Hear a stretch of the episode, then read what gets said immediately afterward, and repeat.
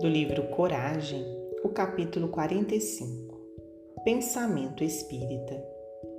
Qualquer de nós, quando não desculpe agravos recebidos, quando não se coloque no lugar do ofensor para sentir-lhe as tentações e justificar-lhe, de algum modo, as fraquezas, quando não pronuncie sequer uma frase de tolerância para com as faltas alheias. Quando se dispõe a louvar exclusivamente os amigos, sem ver as qualidades nobres dos adversários.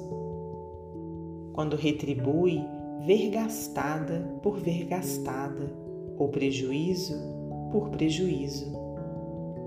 Quando conserve rancor ou ressentimento contra a pessoa de alguém quando não encontre motivos para o exercício da benevolência e da paz, quando nada faça para desfazer incompreensões e aversões, quando critique ou injurie.